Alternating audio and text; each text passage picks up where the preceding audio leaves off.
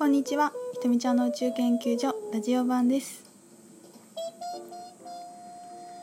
えー、っともう日本全国の人が感じてると思うので言うまでもないですが暑いよね。暑いから暑いって言いたくないけど暑いよね。昨日あの日本一暑い場所が郡上八幡だったそうです岐阜県の。なんか昔八幡行くとすごく涼しいイメージがあっておじいちゃんも昔はすごい涼しい町だったんだぞってよく言ってたんだけど何ですかねこれ。ここほんと5年ぐらいでもう猛暑の観測される場所になりました。私が住んでるところは八幡郡上八幡からは郡上市ではあるんですけどもうちょっと山の方なのでもう少し体感は涼しいですね。糸代はさらに涼しいです。でも私昨日糸代にいたけど暑かったですねそれでも。はい。えー、っとそうそうあのー、おととい？1213日。がアカシックリーディングの中級講座でした。であの会場がディズニーシーのミラコスタだったので私もそこに行ってきたんですけどもうめっちゃ面白かったですね。講座も楽しかったしその後みんなでジェットコースター乗ってショーを見てもう私久しぶりのディズニーランドで感動して泣きました。なんかミッキーがねすごい良かったんだよね。なんかもうさ当たり前のことをし当たり前ってなんでなんでだろう。何言っても感動しちゃう感じで私がもういちいち感動していました。ブログに10年ぶりって書いたけどねよくよく考えたら3年ぶりぐらいだった。すっかり忘れてました。その時のことも。会社の一緒に働いてた人たちと仲良しだった人たちとね、まあ、行ったことがありましたね。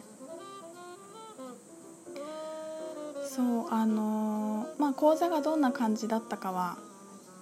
あの一緒に講師をしている美香さんがすごい素敵なブログを書いてくださっていて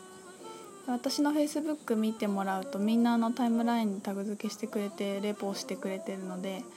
もうそこで見ていただければわかるかなと思うんですけどあの個人的な変化というかいろんな出来事としてはあの人となんかね盛り上がって結構人と一緒に講座やるかもっていう話が中級講座に1回講座終わった後、まあちょうど昨日だよねもう1件あったりしてなんかそういう流れが面白いことに来ているっていうのが個人的にあります。で1日目が終わってその日の夜になんか興奮して眠れなかったんですよ。でさやっぱり次の日も朝早いし夜まで遊ぶから寝なきゃ寝なきゃって思ってたんだけどもう寝なきゃとかやめようと思ってなんかもう起きちゃったな起きちゃったらしょうがないと思ってね。夜中の3時ぐらいに目が覚めてそっからもうなんか頭の中ですごいずっとどん新しいワークショップの構想がいっぱいやってきていてあなんか書き留めなければと思ってむくっと起きて夜中の3時ぐらいにわーって書いてワークショップ2つぐらいできたんですよ。すごいよね。めっちゃ面白かった。あの一つはちょっとこう自分でアカシック以外にも講座をまだまだあの講座の中でもかなり宇宙の話するけど話しきれないことがいっぱいあるのであの独自のなんかワークショップか講座みたいなのをねで単発ばっかりずっとこれまでやってきたんですけどちょっと3回講座みたいな感じでやってみたいなっていうのはやんわり思っていてそれのね第1回の講座の構想が出来上がってたんですよね。それが一つともう一個はねあのアカシックリーダーのためのスタディっていうワークショップを思いついてそれでもなんか寝寝な寝てる間夜中に横になってる間になんかでもやっぱあれだよね。夜中の2時から4時って一番スピリチュアリティが活性化する時間と言われていて、まあ、冷静が研ぎ澄まされる時間っていうんだけど、まあ、私が起きたのも夜中の3時だったから本当その時間帯だと思うんだけどねあの一番インスピレーションが来る時間なんですよね。だからあの違う言い方だとあのお化けを見る時間みたいなことを昔とか言われてたみたいですけどね。そうあのアカシックリーダーのためのスタディはもうそのなんかタイトルもさ勉強会とかにすればいいんだけどスタディなんだって なんかそういう感じなの。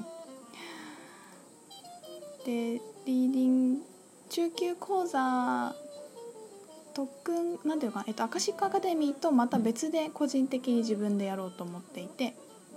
で自分がアカシックリーディングを通してすごくこういろんなことを思ったことを集めてあのクライアントさんとか、まあ、どういうふうにアカシックリーダーとして活動したいけどなんかどんなことに、まあ、気をつけたいっていうかねなんかどうしたらいいかなって思っている人たちにこう情報を何か提供できる場所と後半戦はひたすら宇宙の話するっていうなんかやっぱ結構みんなリーディングしてすごい面白くていろんなビジョンが見えるんだけどそれが何か分からなくて言語化できないっていう方もいるのであのいろいろ私がいっぱいねお話ししたいなって思ってるのとなんか宇宙の会やらないんですかっていうのがすごい声をいただいているのでそこは合わせてやろうかなと思ってます。それはねあのリーディングっていうのを習ったことがある方であればチャネリングでもいいかなと思ってるんだけど参加できるっていう枠でもう一個のあの全3回とかの講座は誰でも来れるようなまたマニアックな講座をやりたいなと思ったりもっと現実的なこともの回もやりたいしめっちゃ宇宙の回もやりたいしと思っています。でねこのこれまた面白くて私思いついたらすぐやりたい人なんですよ。だから思いついたらもうすぐ秘書のあやちゃんに連絡してちょっと会場を押さえてくださいって言って会場を押さえてもらってすぐ申し込みフォーム作ってもうすぐお知らせして「全然やります」ってやるのは今までの流れだったんですね私の中では。でもねあのどうにもこうにも会場がいいとこがなかったんですよ。まあ、ちょっとなんかこういつも使ってるここいいけどここじゃない気がするんだよなっていうのがあってでいろいろ探してたんだけどなんかあんまり空いていなくてなんかうーんっていう感じだったのね。でちょっとこう久しぶりにタロットカード引いてみようと思って私ボイジャータロットもやるんですけど、まあ、それでちょっと自分のその次の講座についてね引いたんですね。そしたらさどの質問しても面白いことになんかいろんないろんな角度から3回ぐらい引いたんですよね。全部マスターっていうカードが出てくるんですよ。1回の回で3枚ぐらい引くっていうのを3回ぐらい1つの質問で3枚引くっていうやり方をしてそれをいろんな質問で角度変えてやってみて3回やったんだけど全部の中全部の3全部の中に「絶対マスター」っていうカードが入っていてもうさ3枚も3回も出てこられてしまったら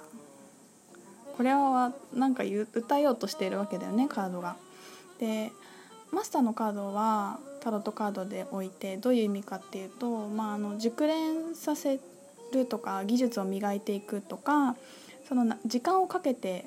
あの完成を目指すとかそういうあのとても質の高いくあの、まあ、技術を向上させていってそれによってお金を得ていくとか豊かさを得るみたいな意味があるんですね。だから本当マスターだからマスターを飲んだよね。マスターのカード。そう。でなんかふむふむと思って思ってて今日またちょっと違うテーマですごく講座とかじゃなくてすごく自分のあのパーソナルな質問をしたらさ またあなたにあた私にそれその結果どんなギフトが与えられるかみたいなことで最後引いたカードがまたマスターだったの。うわっと思って。これはと思って。でもどちらにせよあのその私が時間をかけてまた完成により質のいいものに持っていくっていうことが今やってみたらいいんじゃないって言われてることなんだなっていうのをすごく自分の中で思って。ちょっとその1回講座を発表するのを待ってみたんですよね。でちょっとゆっくり自分でいつもねテキストをあんまり使わない派だったんですけどちょっとちゃんと作ってみようかなって思ったりして試しに。実際使うか分かんないけど。っていう気持ちにちょっと切り替わっていったんですよね。